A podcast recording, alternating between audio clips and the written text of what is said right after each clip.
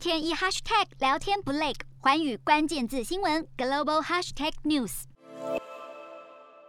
根据新华社报道，习近平二十一日晚间致电德国总理肖兹，强调北京对中德关系的重视，希望双方积极开辟新能源、绿色和数位经济等新的合作领域。习近平也再次提到“一带一路”计划，表示德国是中欧班列重要节点，两国合作能造福沿线国家，希望德国继续为稳定中欧关系发挥影响。肖兹在电话中表示，愿意以建设性态度促进欧中关系发展，希望欧中投资协定早日生效实施，也愿意和中方在国际事务上共同维护多边主义。不过，德国最近在印太地区的行动，恐怕已经先让中国不开心。回违近二十年，德国登堡级巡防舰巴伐利亚号十五日驶入具有主权争议的南海海域，德国海军司令表示，这对维护太平洋地区的国际秩序有具体贡献。他指出，中国利用自身的政治权力及财富，对国际秩序造成压力。德国也希望借此印太部署，深化与区域内国家的安全防卫关系。巴伐利亚号只是一个开始，未来德国规划在二零三零年定期派出军舰、军机到此区域。在中美关系恶化的背景下，